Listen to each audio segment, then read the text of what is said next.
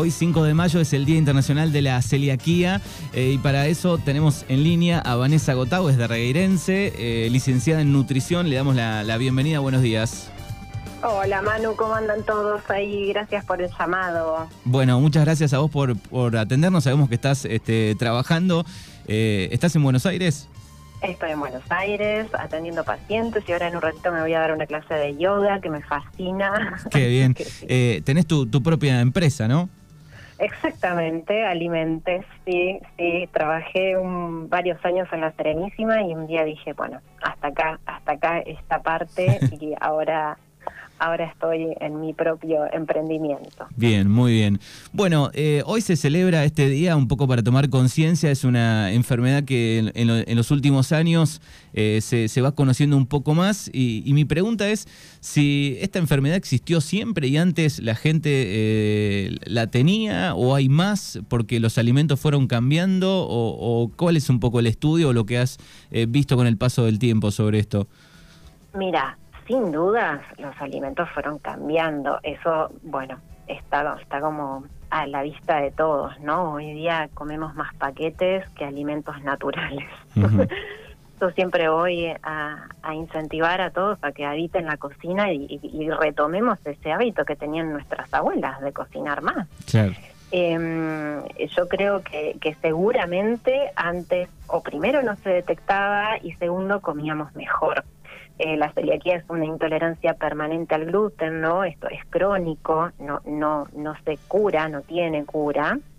Está, el gluten es una partecita de proteína que está en el trigo, en la avena, la cebada, el centeno. Está en la avena porque acá en Argentina eh, el, el, procesamiento de la avena viene contaminado con trigo, cebada, cebada y centeno.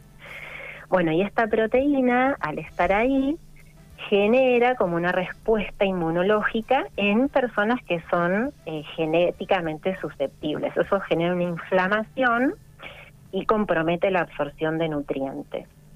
Y bueno, y, el tratamiento, el único tratamiento, la celiaquía no tiene medicación, el tratamiento es hacer un plan de alimentación sin TAC, sin gluten. con eso mejora toda la sintomatología. Claro, e, es un cambio, es un cambio importante tal vez del día a día, de vida, ¿no? Cuando te, detectan la celiaquía, ¿no?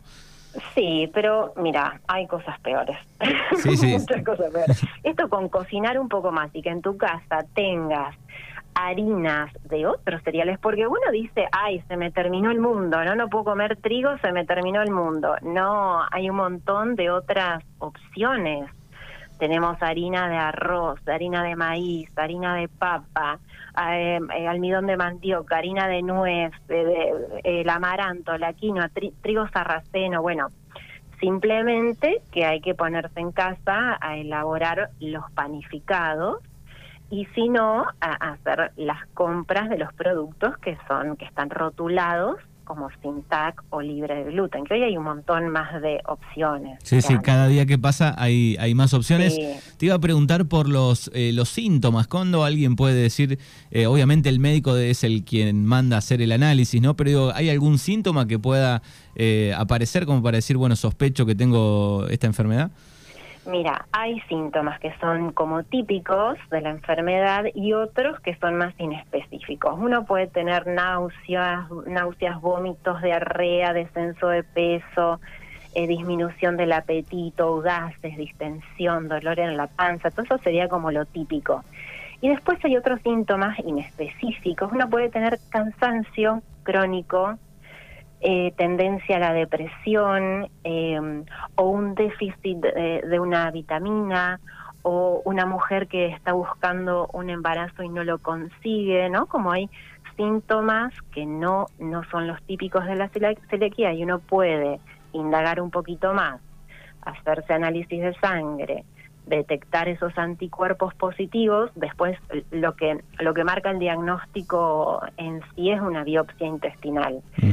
Pero bueno, hay síntomas típicos y otros inespecíficos, así que es medio amplio. Hay, hay uno de cada 100 eh, argentinos son celíacos, o mm. sea, es bastante, y, y, hay muchos que no lo saben. Ocho de cada 10 celíacos en Argentina no saben que, que tienen la enfermedad. Entonces por ahí cursan su vida con alguna dolencia sin, sin siquiera cuestionarse que tal vez era esta intolerancia. ¿Y esto puede desencadenar eh, en algún otro problema en, nuestro cuerpo? Sí, totalmente. No sabiéndolo, digo, y lo tenemos.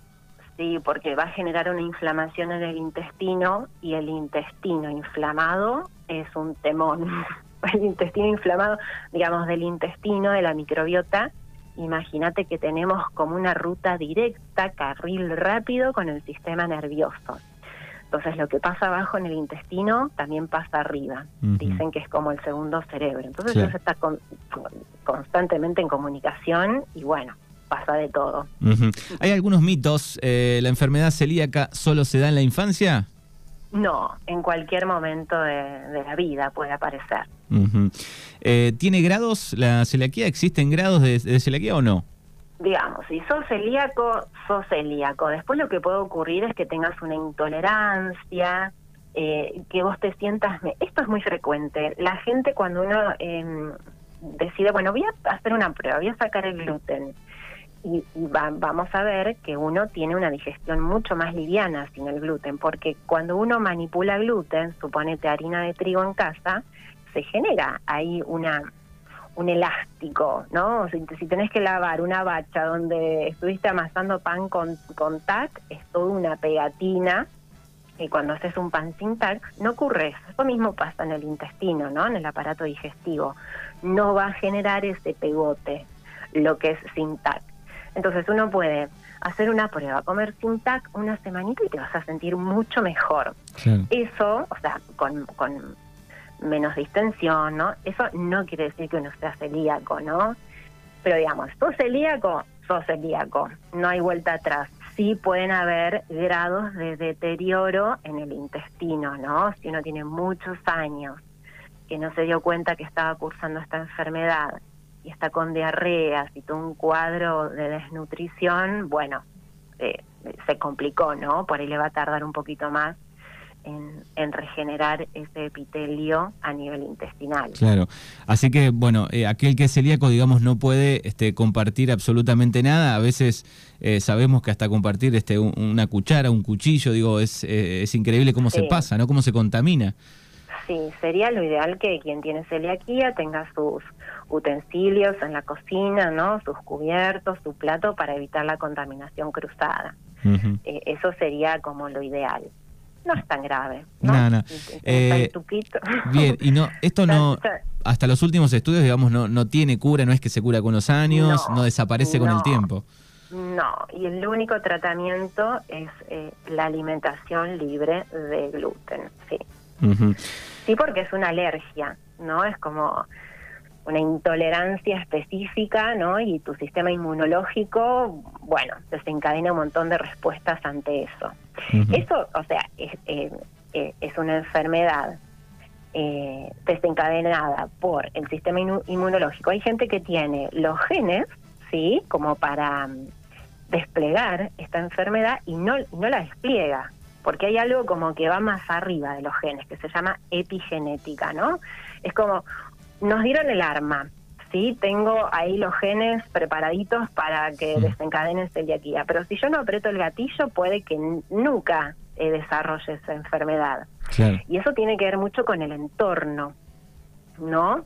Depende eh, cómo es mi estilo de vida, o bueno, si sufrí una situación muy estresante, ¿no? Eh, ahí los genes puede que, se desplieguen, que, que evidencien o no. Claro. Eh, te iba a preguntar por un poco la ley, cómo está hoy en, la Argentina. Sabemos que, ha ido mejorando, este, que, algunos locales eh, bueno, van incorporando productos. Sabemos de, esa dificultad tal vez de algún celíaco que bueno, para en una estación de servicio, buscan sus góndolas y no hay absolutamente nada. Sí, es un tema. Em, en otros países hay más, más diversidad de productos hoy día eh, por ahí quién es vegano, quién es celíaco, ¿no? O no puede consumir algún alimento, no queda otra que salir con la vianda, eso es lo más seguro. Y si no, en el caso del celíaco, tiene que buscar el logo, ¿sí? Con eso se asegura y tiene que sí o sí tener el logo, que ya sin tag o, la, la espiguita de trigo tachada, son los dos logos que, que van. Eh, porque hay un montón de alimentos eh, que son comercializados no como mm, al peso, no sueltos, y ahí uno no tiene la manera de asegurarse si pasó el trigo por el medio o no. Lo que está envasado, sellado y con el logo tiene la certeza de que es libre de gluten. Bien, acá me preguntan eh, sobre el kefir. sí. Este, supongo que la pregunta viene eh, si, si tenés, este, si sos alérgico al gluten o, celíaco. Podés, consumir kéfir tranquilamente porque, bueno, no tienen ningún, o sea, los nodulitos son, son estos bichitos que van a fermentar el medio líquido. Uno le agrega azúcar, le agrega frutos secos, frutos deshidratados, alguna rodaja de algún cítrico y lo puede elaborar en casa o compras el kefir que, que sea libre de gluten, eso no pasa nada. Lo que no podemos consumir en este caso es trigo avena, avena porque en Argentina se contamina, trigo avena, cebada centeno. Bien, eh, se ha puesto bastante de moda, sobre todo desde la pandemia, me parece en adelante la, el, kefir, ¿no? Que, ayuda a qué precisamente el, el kefir genial, porque como te dije, viste, el intestino es es autopista, autopista en conexión con el sistema nervioso. ¿Y qué? Uno tiene que lograr que su, su flora intestinal, su microbiota, todas, todos esos esas bacterias que tenemos habitualmente en el intestino estén en óptimas condiciones, que estén alimentadas, que no se sobrecrezcan, que estén en equilibrio, ¿no? Y el kéfir es un probiótico es, parte de esas bacterias y a su vez puede mantener esa, esa microbiota en equilibrio. Así que yo re, apunto al kefir. Que no sea más de 24 horas de, fermentación el kefir en lo posible, porque si uno lo deja más de 24 horas se transforma medio en alcohólico y no a todo el mundo le, va a venir bien. Se pone como un poco fuerte, digamos. Exactamente, muy sí. Bien, perfecto. Muy fermentado. Bueno, ahí están un poco las dudas sobre, sobre esta enfermedad, la celiaquía, que es, se puede llevar, obviamente, hay que cambiar algunos hábitos. No estaría mal también que todos aquellos que no, los que no tenemos eh, eh, empecemos a, tal vez a, comer con menos este menos gluten. menos gluten anímense se van a sentir muy, mucho más livianos.